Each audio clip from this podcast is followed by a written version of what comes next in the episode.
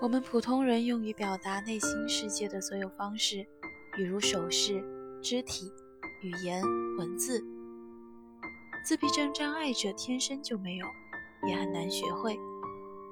这就意味着，他们终其一生都很难找到一个能听懂他们歌声的同伴，甚至连亲人都做不到，只能在无穷无尽的孤独中度过一生。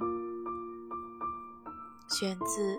作者东田直树的《他们终其一生寻找同伴》。